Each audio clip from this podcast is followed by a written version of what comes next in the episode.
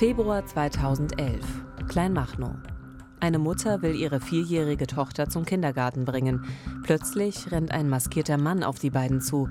Er reißt das Kind von der Mutter weg, bedroht sie, zerrt das Mädchen in ein Auto und verschwindet. Wer ist dieser Mann? Und wird es gelingen, das kleine Mädchen zu befreien? Im Visier. Verbrecherjagd in Berlin und Brandenburg. Ein Podcast von RBB 24. Mit Theresa Sickert. Einer Journalistin mit einer großen Leidenschaft für Podcasts und für spannende Geschichten und mit Uwe Madel. Dem Mann, der die Geschichten hat. Ehrenkommissar bei der Polizei Brandenburg und seit 30 Jahren Autor und Moderator bei Täteropferpolizei, dem Kriminalreport des RBB. Wir erzählen hier in diesem Podcast wahre Geschichten von Verbrechen aus Berlin und Brandenburg und heute geht es um den größten Albtraum, den sich Eltern überhaupt nur vorstellen können. Das eigene Kind wird entführt. Ja, und was vielleicht noch schlimmer ist, Luisa, so nennen wir das Mädchen hier im Podcast. Luisa wird ihrer Mutter buchstäblich aus den Armen gerissen. Die Mutter kann nichts tun, sie muss erleben, dass sie ihr Kind nicht beschützen kann. Ein absolutes Ohnmachtsgefühl, doch anders als bei ähnlichen Fällen hat diese Entführung nicht wochenlang die Schlagzeilen bestimmt. Das hatte auch mit dem recht umsichtigen Vorgehen der Polizei zu tun. Deshalb wollen wir heute ausführlich darüber sprechen, was da im Februar 2011 wirklich geschah und wie dieser Fall gelöst werden konnte. Danke, dass Sie uns wieder zuhören.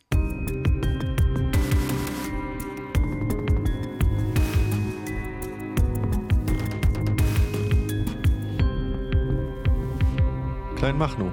Eine Gemeinde vor den Toren Berlins. Viele Pendler wohnen hier. Auch die Familie von Luisa ist ein halbes Jahr zuvor hierher in ein Einfamilienhaus gezogen. Als die Vierjährige und ihre Mutter am Morgen des 11. Februar 2011 vor die Tür treten wollen, lauert auf der Straßenseite gegenüber ein fremder Mann in einem roten Renault. Plötzlich steigt er aus, stürmt auf die beiden zu, er bedroht die Mutter, zwingt Luisa ins Auto und hinterlässt einen Zettel mit einer Lösegeldforderung. Der Täter will 60.000 Euro und er setzt eine Frist. Noch am gleichen Tag soll das Geld gezahlt werden. Dann käme Luisa frei. Keine Polizei, keine Presse, fordert er. Eine Nachbarin, die Zeugin der Entführung wurde, wählt dennoch den Notruf. Ja, da passiert etwas Merkwürdiges, äh, als sie den Notruf wählt. Der Beamte, der an diesem Morgen Dienst hat, ist erstmal irritiert. Stimmt das oder stimmt das nicht, was die Frau da am Notruftelefon sagt? Ist da wirklich ein Kind entführt worden? Das klingt alles sehr ungewöhnlich für ihn. Er fragt immer wieder nach, er will Gewissheit haben und so hält er die Frau über zehn Minuten in der Leitung, bis überhaupt irgendetwas passiert. Also das muss für die Nachbarin ja wirklich unglaublich gewesen sein. Also sie erlebt ja dort mit, wie tatsächlich dieses Mädchen Luisa der Mutter aus dem Arm entrissen worden ist, äh, ruft dann eben an, ne, hofft auf eine schnelle Reaktion der Polizei und muss dann quasi fast eine Viertelstunde mit der Notrufzentrale sprechen, bis sie wirklich ernst genommen wird. Das fühlt sich wahrscheinlich auch an wie eine halbe Stunde, wie eine Stunde, ne? weil du immer wieder erzählen musst, immer wieder irritiert bist, was der dann von dir wissen will eigentlich, weil du willst etwas anzeigen, was eine dringende Reaktion braucht eigentlich. Ja. Ne? Und das sind natürlich auch wertvolle Minuten, die für eine eventuelle schnelle Fahndung verloren gehen. Auch für Luisas Mutter war das natürlich ein Schock, wie die gesamte Tat überhaupt. Bis zu diesem Moment war es doch ein ganz normaler, ein ganz friedlicher Morgen, ein Tag wie jeder andere auch. Nie zuvor ist die Familie bedroht worden und nichts hat darauf hingedeutet, dass Luisa in Gefahr sein könnte. Und doch ist das Unvorstellbare jetzt eingetreten. Ein völlig Fremder hat ein vier Jahre altes Kind entführt und ist offenbar auch bereit, bis zum Äußersten zu gehen. Und Luisas Mutter erzählt später, wie sie diesen Moment erlebt hat. Wir haben ihre Schilderungen nachsprechen lassen. Er nahm das Kind auf den Arm und hat mich ins Haus reinbefohlen. Das war schon ziemlich barsch. Ich musste mich dann im Hausflur auf den Rücken legen. Er streckte diese Sichel plötzlich auf mich aus und da war es dann so, dass ich Angst um mein eigenes Leben hatte und um das meiner Tochter. Ja, dann war der Entführer weg mit dem Kind und seine Ansage war ja keine Polizei, keine Presse. Doch die Nachbarin, die zur Augenzeugin wurde, hat die Polizei dann eben doch gerufen und äh, auch wenn es am Notruftelefon eine Weile gedauert hat, jetzt ist die Polizei mit im Boot und jetzt steht auch sie unter Druck. Eine absolute Ausnahmesituation für Luisa, für ihre Familie und eben auch für die Polizei. Also klar, man muss sich mal vorstellen, was hier jetzt auch auf dem Spiel steht. Und für die Ermittler stellen sich natürlich sofort tausend Fragen, die am besten alle gleichzeitig beantwortet werden müssten. Also wer ist der Entführer? Was treibt ihn an? Wieso hat er gerade Luisa in seine Gewalt gebracht? Wie entschlossen ist er? Und kann man und vor allen Dingen, wie kann man mit ihm kommunizieren?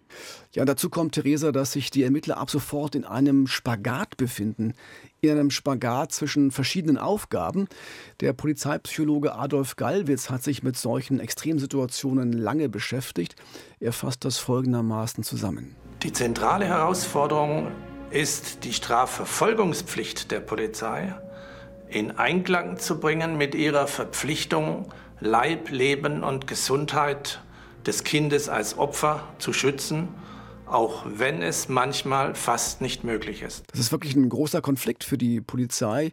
Die ist ja zuallererst dafür da, den Täter zu fassen, damit der am Ende auch bestraft werden kann. Doch hier ist eben ein Kind in Gefahr und jeder Schritt, den die Ermittler gehen, könnte diese Gefahr für das Kind noch größer machen und sogar das Leben des Opfers gefährden. Also heißt es bei solchen Fällen erstmal sehr zurückhaltend zu bleiben, auch wenn der Täter vielleicht zunächst davonkommen könnte. Also das ist ein Konflikt, der wirklich nur sehr, sehr schwer zu lösen ist. Aber zunächst wissen wir, wie es Luisa geht, also dem entführten Mädchen. In welcher Situation ist sie jetzt?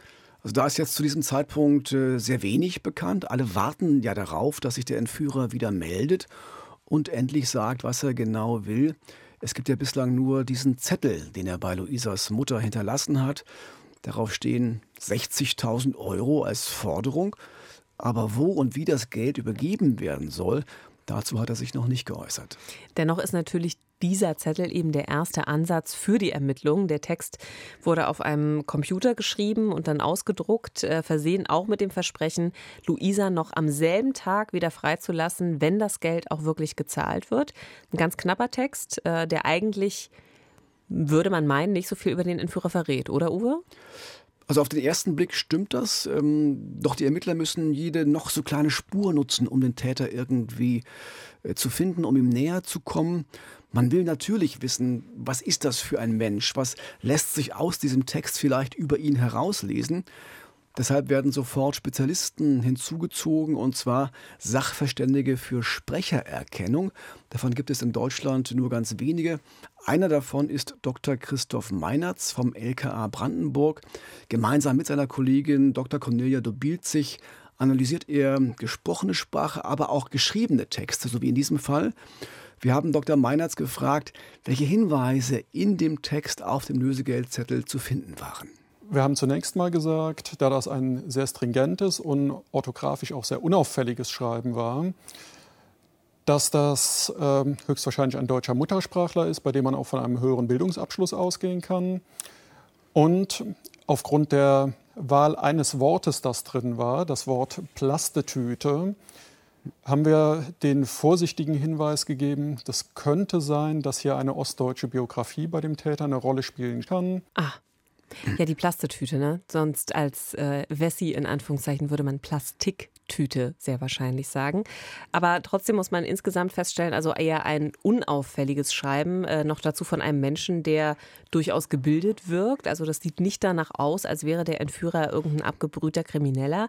Vielleicht will er aber auch ganz gezielt diesen Eindruck hinterlassen. Das kann ja auch sein. Also klar ist zu diesem Zeitpunkt nur, dieser Mann ist jetzt mit einem vierjährigen Mädchen unterwegs durch Brandenburg in einem roten Renault Clio.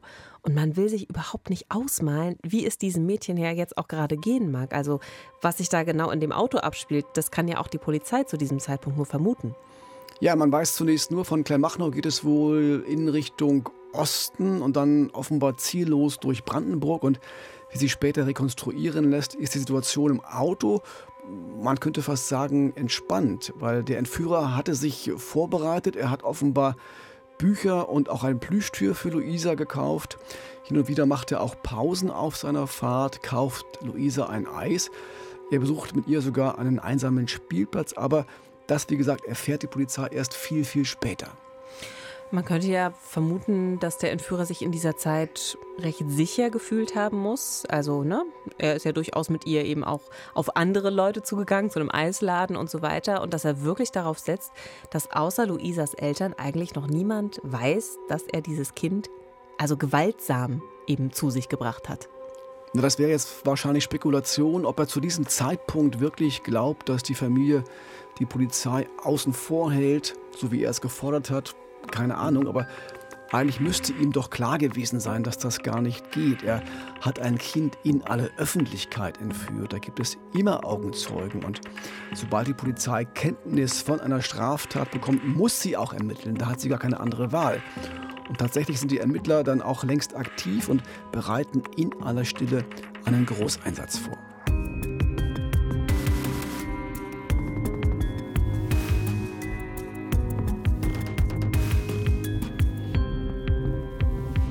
Uwe, du sagst, in aller Stille läuft jetzt ein Großeinsatz der Polizei an. Aber so einfach ist das ja jetzt nicht, so eine Aktion einfach mal im Verborgenen vorzubereiten. Also an diesem Einsatz sind alleine 530 Beamte beteiligt.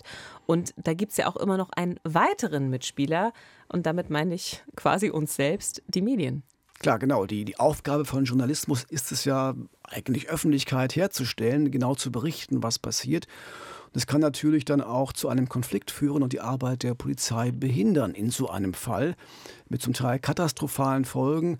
Denken wir zurück an das berühmte Geiseldrama von Gladbeck, bei dem drei Menschen starben und bei dem Reporter zwischendurch sogar Interviews mit den Tätern geführt haben, eben mit den katastrophalen Folgen am Ende und den drei Toten, die es dann gab.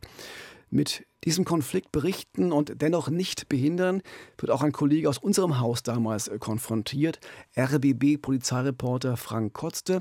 Er bekommt schon sehr früh einen Hinweis zur Entführung in Kleinmachnow und versucht an Informationen heranzukommen. Die große Herausforderung ist auf jeden Fall die Öffentlichkeit rauszuhalten. Sowas wünscht man und haben sich dort die Ermittler auf keinen Fall gewünscht, dass der, dass der Entführer den Medien entnehmen kann, was die Polizei nun weiß oder was er vielleicht sogar fordert oder sogar macht oder äh, äh, er da womöglich Bilder sieht, wie der, wie der Kreis sich um ihn schließt. Ermittlungstechnisch denke ich schon. Ähm, Ging es einfach darum, ihn so lautlos wie überhaupt nur möglich auf die Spuren zu kommen und ihn eine Falle zu stellen, die er, wo er überhaupt nicht mit rechnet. Ja, und tatsächlich überlegt sich natürlich schon die Polizei, wie sie am besten diese Falle eben zuschnappen lassen kann. Und man hofft da auch auf eine Gelegenheit bei der Geldübergabe. Ja, aber noch ist ja nicht klar, wann und wo die stattfinden soll, denn noch hat der Entführer nicht angerufen.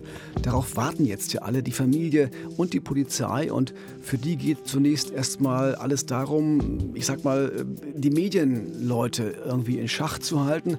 Deshalb wird eine Vereinbarung getroffen die Reporter sollen den abgesperrten Bereich rund um das Wohnhaus von Luisas Familie meiden, aber ihnen wird angeboten, sich an einem Supermarkt in der Nähe zu versammeln, wo ohnehin viele Menschen immer unterwegs sind, wo es sich auffällt, wenn da auch andere noch irgendwie rumstehen und warten. Und sie haben dann die Zusage bekommen von der Polizei, dass ein Polizeisprecher sie dort mit allen wesentlichen Informationen versorgen wird. Bis dahin wird um Zurückhaltung gebeten bei der Berichterstattung. Und es funktioniert. Die Medien halten sich an diese Abmachung und lassen die Polizei ungestört arbeiten. Ja, und dazu gehört zu diesem Zeitpunkt auch einfach Warten, ganz simples Warten. Das Warten auf den Anruf des Entführers bei den Eltern von Luisa. Zum ersten Mal die Stimme des Täters hören und wirklich erfahren aus seinem Mund, wie es weitergehen soll. Und vor allem, um zu erfahren, wie es denn ihrer Tochter geht und wie er sich das mit der Geldübergabe gedacht hat, um auch dann zu entscheiden, wie die Falle aussehen soll, die man ihm stellt.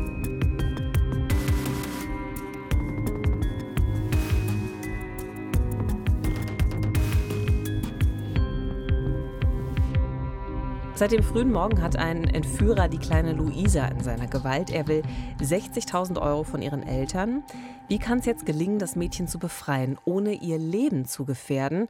Uwe, die Polizei hofft ja auf einen Zugriff im Moment der Geldübergabe. Das heißt ja, die Familie und die Polizei, die sind bereit, eben diese 60.000 Euro auch schnell zu zahlen, was tatsächlich nicht die Regel ist. Denn häufig wird ja geraten, dass bei solchen Entführungen eben kein Geld gezahlt werden soll, zumindest eben nicht ohne weiteres. Ja, und dafür gibt es auch durchaus gute Argumente, denn wer das Lösegeld zahlt, gibt gewissermaßen das größte Pfand aus der Hand, das er hat in so einem Fall. Und es gibt ja keine Garantie, dass der Entführer seine Zusagen einhält. Vielleicht bekommt er ja auch den Eindruck, das war jetzt aber einfach mit dem Geld und wenn es beim ersten Mal leicht ging, klappt es vielleicht auch ein zweites Mal. Mhm. Und äh, es gibt also das Risiko, dass der Täter nochmal nachlegt bei seinen Forderungen, wenn man gleich beim ersten Mal zahlt. Und im Fall von Luisa, da gab es ja eine Lösegeldforderung, die vergleichsweise niedrig war. Also es ging jetzt nicht um einen Millionenbetrag, sondern in Anführungszeichen um nur 60.000 Euro. Das klingt, Theresa, für einen Entführungsfall wirklich nach wenig, 60.000 Euro. Und man könnte denken, naja, da ist vielleicht ein Täter am Werk, der der recht umsichtig ist, der halbwegs realistische Vorstellungen hat, mit dem man vielleicht sogar noch reden könnte. Aber das wäre ein gefährlicher Irrtum, warnt Polizeipsychologe Adolf Gallwitz. Die geringe Lösegeldforderung äh, ist kein Hinweis auf Bescheidenheit und auf einen sympathischen Täter, sondern ist ein Hinweis, dass jemand wirklich das Wasser bis zur Oberkante der Unterlippe steht und er ganz, ganz dringend dieses Geld braucht, was ihn noch gefährlicher macht und in Verbindung mit dem Hinweis, dass er wahrscheinlich nicht erfahren ist, in diesem Verbrechen bedeutet es einfach, die Gefährlichkeit ist noch wesentlich größer. Ja, und genau diesen Eindruck hatten ja auch die Spezialisten von der Sprechererkennung vom LKA in Eberswalde. Hier ist eben kein Berufsverbrecher am Werk, sondern sehr vermutlich ein Amateur. Und Psychologe Adolf Galwitz sagt im Grunde, die mangelnde kriminelle Erfahrung so eines Entführers, die kann so eine Situation auch echt noch mal verschärfen. Klar, so eine Entführung ist, wenn man so will, äh, ein sehr anspruchsvolles Verbrechen. Adolf Galwitz äh, benutzt dafür den Begriff ein Hochleistungsverbrechen. Denn wer so eine Tat äh, bis zu einer erfolgreichen Geldübergabe durchziehen will, der muss enorm entschlossen sein. Der muss zahlreiche Abläufe planen, vorhersehen und vorbereiten und ständig auch auf neue Situationen reagieren. Auf purer Stress. Ja, das irgendwie einschätzen können, schnell sein auch im Kopf. Und mhm. viele Täter überschätzen sich da und sind einem Vorhaben dann wie diesem doch nicht gewachsen. Genau das ist auch die große Gefahr dann äh, für die Gesundheit und das Leben der Entführungsopfer. Ja, und in unserem Fall kommt dann noch der Umstand hinzu, dass die entführte Luisa ja gerade mal vier Jahre alt ist. Und ein vierjähriges Kind, das ist einfach nicht imstande, sich jetzt so zu kontrollieren wie ein Erwachsener, ist ja ganz klar. Also einem Fremden gegenüber ist ein Kind natürlich nicht so folgsam, äh, wie sich das vielleicht der Entführer dann immer wünschen wollen würde, ja? Ja, und das heißt wiederum dann auch, damit wird die Sache für den Kidnapper unkalkulierbar. Was, wenn die Kleine unaufhörlich schreit, wenn sie ständig wegrennen will? Das ist immer die Gefahr, dass ein Entführer dann gewalttätig wird, wenn er sich in solchen Situationen überfordert fühlt. Aber im Fall Luisa kommt es zum Glück nicht zu so einer Situation, was auch daran liegt, dass die Polizei den Täter nicht unvorsichtig unter Druck setzt. Also sie sind schon sehr sensibel eben im Umgang mit dieser Situation, obwohl die Ermittler nach und nach mehr über den Mann in Erfahrung bringen können. Genau, denn eine Zeugin hatte ja beobachtet, dass der Entführer einen roten Renault Clio gefahren ist. Äh, und nach so einem Wagen wird jetzt also gesucht und sie konnte sich auch Teile des Kennzeichens äh, merken. Und es stellt sich heraus, dass äh, die Kennzeichen gestohlen waren. Sie stammten von einem tschechischen Diplomatenfahrzeug. Das war so der erste Erkenntnisstand. Und da es mittlerweile dann doch erste Hinweise zu diesem roten Renault Clio, zu diesem Wagen gab, weiß man inzwischen auch, in welchem Gebiet der Täter unterwegs ist. Das ist der Osten Brandenburgs mit den Orten Fürstenwalde und Storkow. Und dorthin werden jetzt auch alle Kräfte verlegt. Und dann um 18.22 Uhr kommt tatsächlich der Anruf, auf den alle gewartet haben. Der Entführer meldet sich, wie angekündigt, am Abend per Telefon bei den Eltern von Luisa.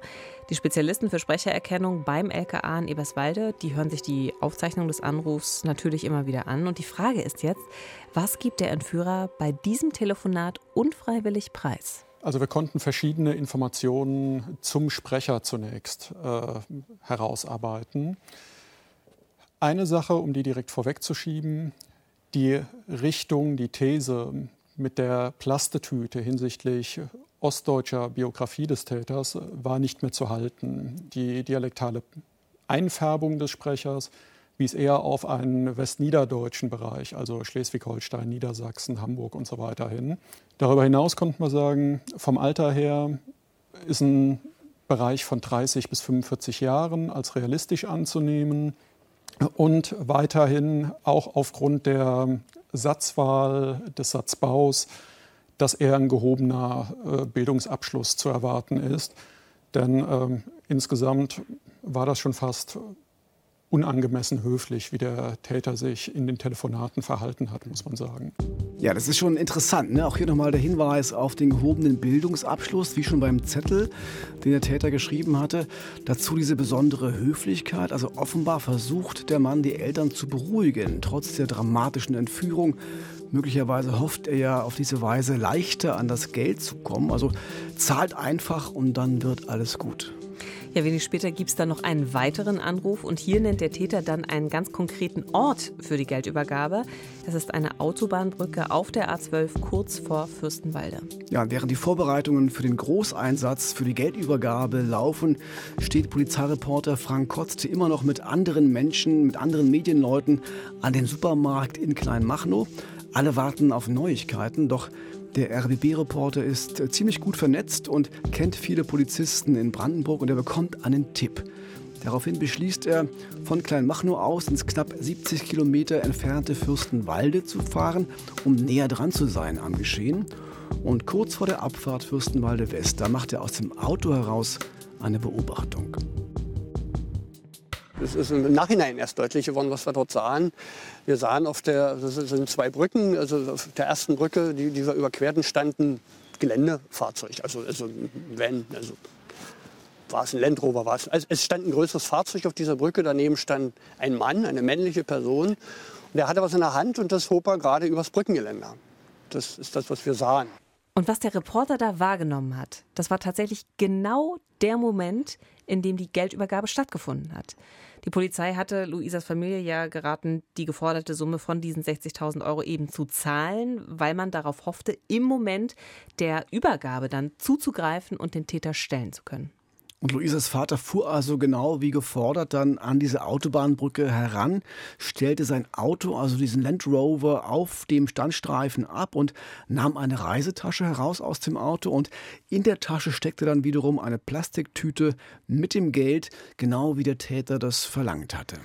Was für eine Wahnsinnssituation auch für den Vater. Also das muss man sich mal vorstellen. Das muss ja so eine Mischung sein aus Angst einerseits, äh, Hoffnung natürlich, äh, dass das irgendwie gut gehen möge, die Tochter freikommt, aber sicherlich auch Wut. Also auf jeden Fall eine ganze Menge an Gefühlen, wirklich unvorstellbar. Ja, das kann auch wirklich nur der mitfühlen, der sowas schon mal erlebt hat. Und wer hat das schon? Das sind ja Ausnahmesituationen. Also auf jeden Fall wirft dann Luisas Vater um 19.45 Uhr die Tasche mit dem Geld über die Brüstung der Brücke Unten verläuft eine Landstraße und dort wartet offenbar der Entführer.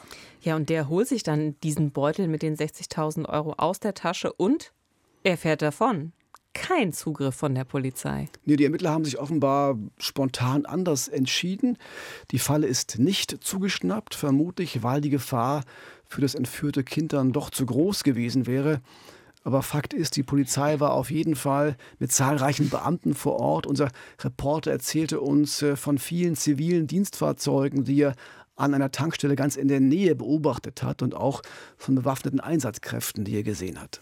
Die Polizei bleibt also äußerst zurückhaltend in diesem Nervenkrieg, aber jetzt hatte man sozusagen Berührung mit dem Täter und konnte sich an seine Fersen heften. Was passiert jetzt, Uwe?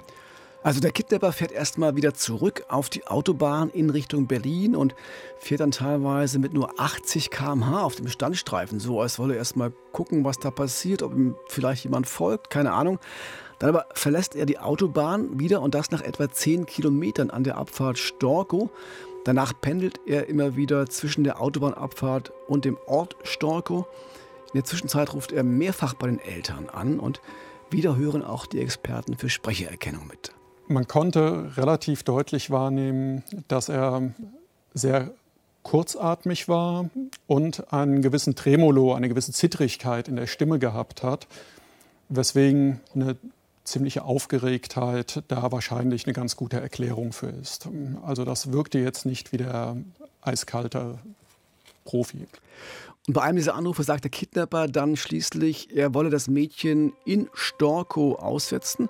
Das aber ist eine Finte, denn um 20.46 Uhr, eine Stunde nach der Geldübergabe, fährt er wieder auf die Autobahn zurück und von nun an sehr zielgerichtet die knapp 60 Kilometer zurück nach Kleinmachnow, Luisas Wohnort. Natürlich verfolgen die Ermittler in dieser Zeit jede seiner Bewegungen. Zwei mobile Einsatzkommandos sind ihm auf der Spur. Ein SEK hält sich schon bereit für die Festnahme. Und die Beamten warten eigentlich nur noch auf den besten Moment, um zugreifen zu können. Und der soll schon bald kommen.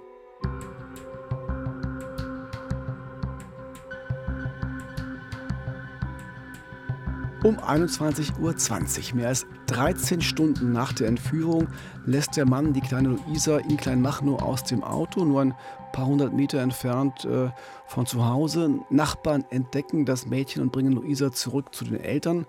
Zumindest von außen aus gesehen ist das Mädchen unverletzt. Es ist das glückliche Ende eines wirklich unvorstellbaren Tages. Und ich bekomme sofort wieder Gänsehaut, wenn ich das allein nur höre. Das ist so gut, also so gut, dass dieses Mädchen, also zumindest äußerlich auf jeden Fall erstmal gesund und wohlbehalten, wieder zu Hause ist. Und ich kann wirklich die Erleichterung der Familie förmlich spüren, weil das ist ja wirklich immer so ein Bangen bis zum Ende bei solchen Sachen, ob wirklich alles gut gehen mag. Also großes Aufatmen für die Familie und vielleicht glaubt ja auch der Kidnapper nun, auch für ihn sei die Zeit des Aufatmens gekommen. Alles hat geklappt, Kind übergeben, Geld eingesackt und jetzt fährt er mit dem Lösegeld davon. Vielleicht denkt er wirklich, er kommt ungeschoren davon. Ja, er hat genau zwölf Minuten, um diesen Traum zu leben.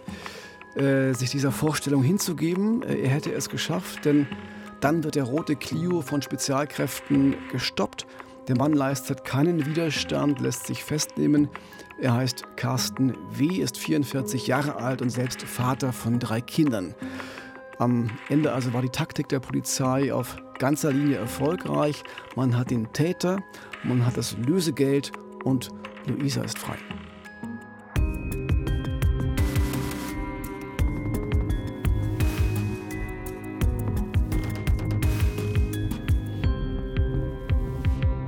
Einen Tag lang hatte der Entführer Carsten W. die vierjährige Luisa in seiner Gewalt, fuhr mit dem Mädchen kreuz und quer durch Brandenburg, um 60.000 Euro zu erpressen. Was ist das für ein Mensch, der eine solche Tat begeht, Uwe, und damit das Leben eines kleinen Menschen in Gefahr bringt? Das wollen auch die Ermittler schnell herausfinden, klar. Äh, Carsten W. hilft ihnen dabei Unmittelbar nach seiner Festnahme legt er ein Geständnis ab und dabei wird auch schnell klar, was ihn zu dieser Tat getrieben hat. Der 44-Jährige hat Schulden, die er nicht zurückzahlen konnte. Er brauchte also dringend Geld. Das hatte Adolf Geiwitz ja schon vermutet, der Polizeipsychologe. Was für mich aber ehrlicherweise wirklich schwer zu begreifen ist, du hast gerade gesagt, der Mann hatte selbst drei Kinder. Und das jüngste davon äh, war gerade mal zwei Jahre älter als eben die entführte Luisa. Und jemand, der selbst Vater ist, der müsste sich doch vorstellen können, also was so ein Ereignis bei einem Kind und natürlich auch dessen Eltern auslöst und das ja auch nachhaltig. Da hast du völlig recht, Theresa. Logischerweise würden alle auch so denken und sich da einfühlen können. Aber offenbar hat er das komplett ausgeblendet. Er hat vermutlich sogar gedacht, und das hat er später auch vor Gericht so formuliert, äh, ich habe ja selbst Kinder, ich kenne mich mit Kindern gut aus, ich kann auch mit dem entführten Kind problemlos umgehen und die Situation jederzeit kontrollieren. Das war wahrscheinlich seine innere Einstellung. Also apropos Kontrolle, Carsten W. schien ja tatsächlich lange Zeit in seinem Leben auch alles im Griff zu haben. Alles lief eigentlich so, wie man sich das wahrscheinlich nur wünschen kann. Äh, er ist geboren in Tansania, dann aufgewachsen äh, auch dort als Kind von Entwicklungshelfern, studiert dann später Jura in Berlin, arbeitet auf äh, Golfplätzen, spielt selbst Golf, angeblich wohl sogar sehr gut und er geht dann mit seiner Frau nach Griechenland, um auch dort einen Golfplatz aufzubauen. Und von dort kommt er dann aber verändert zurück. Und nach seiner Scheidung erfolgt dann der gesellschaftliche Absturz. Und er fängt an, Schulden anzuhäufen. 36.000 Euro sollen es am Ende gewesen sein. Er hatte zwei Läden, zwei Geschäfte in Berlin-Zehlendorf eröffnet, die laufen aber nicht so richtig. Es droht eine Pfändung und bei ihm wächst offenbar der Druck. Er will sich auf einen Schlag von den Geldsorgen befreien. Ein Banküberfall kommt für ihn nicht in Frage, da ist ihm das Risiko einfach zu hoch. Und ähm, er ist auch so klug zu erkennen, dass bei einem Banküberfall die Beute heutzutage eigentlich nur noch marginal, nur noch sehr gering ist. Und dann fasst er den verhängnisvollen Entschluss, ein Kind zu entführen und Lösegeld zu fordern. Ja, also er hat offenbar nachgedacht und entscheidet sich für eine Tat, bei der die Betroffenen, also das Kind und die Eltern, denkbar wehrlos sind. Und äh, er beginnt nach einem passenden Opfer zu suchen in Kleinmachen, das direkt ja an Zehlendorf grenzt, aber schon in Brandenburg liegt. Und da entdeckt er das Haus von Luisas Familie. Es sieht so aus, als würden da wohlhabende Leute leben, für die so 60.000 Euro kein Problem sind. Und äh, das denkt er zumindest. In Wirklichkeit aber haben Luisas Eltern ein ganz normales Einkommen, wie viele andere in Kleinmachnow auch. Der Kidnapper muss das Haus auch eine Weile dann beobachtet haben, um herauszukriegen, wann Luisa und ihre Mutter jeden Tag aus der Tür kommen. Also Luisas Vater ist zu diesem Zeitpunkt nämlich immer schon bei der Arbeit. Und der ideale Moment, um das Kind in die Hände zu bekommen, ist also genau dann. Und am Morgen des 10. Februar 2011 überwindet Carsten W. alle Skrupel und greift sich Luisa. Ja, ein halbes Jahr später dann beginnt der Prozess gegen Carsten W. Die Tatvorwürfe lauten erpresserischer Menschenraub und schwerer räuberische Erpressung. Zum Auftakt gibt es ein umfassendes Geständnis des Entführers. Carsten W. sagt, er bereue zutiefst, was er getan hat. Doch Luisas Eltern, die akzeptieren seine Entschuldigung nicht. Sie sagen, dieser furchtbare Tag im Februar hat bei ihnen und auch bei ihrem Kind natürlich tiefe Wunden hinterlassen. Welche Folgen die Tat für Luisas weiteres Heranwachsen hat, das lässt sich noch gar nicht absehen. Ich kann das absolut nachvollziehen. Also so eine Erfahrung, die bleibt natürlich im Kopf. Die schafft Verunsicherung, die schafft Misstrauen, ganz klar. Und das wird auch wirklich nur schwer wieder heil. Das stimmt. Das Landgericht Potsdam spricht am Ende ein hartes Urteil gegen Carsten W. Sein Verteidiger hatte auf sechseinhalb Jahre Gefängnis plädiert, auch wegen der Reue und des Geständnisses. Doch der Richter lässt sich davon nicht beeindrucken. Er nennt die Entführung eine schreckliche, eine besonders verwerfliche Tat und schickt den Angeklagten für neun Jahre hinter Gitter. Das hatte auch die Staatsanwaltschaft so gefordert. Am Ende sagte Carsten W. im Gerichtssaal, er habe zwei Familien unglücklich gemacht, die von Luisa und seine eigene.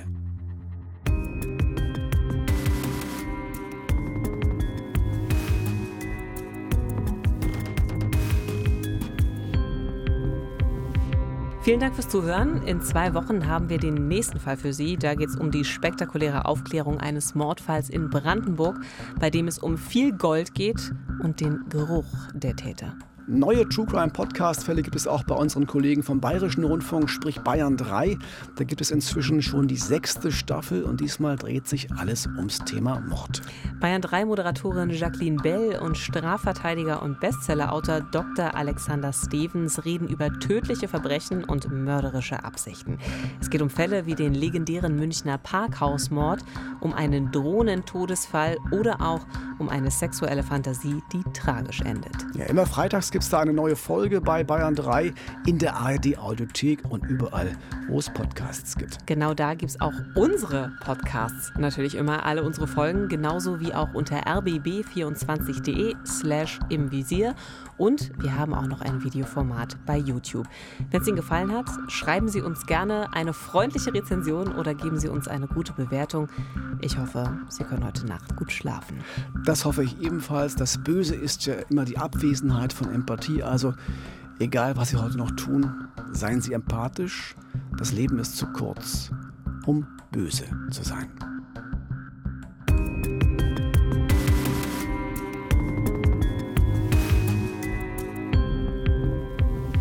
Im Visier Verbrecherjagd in Berlin und Brandenburg ist eine Produktion des RBB.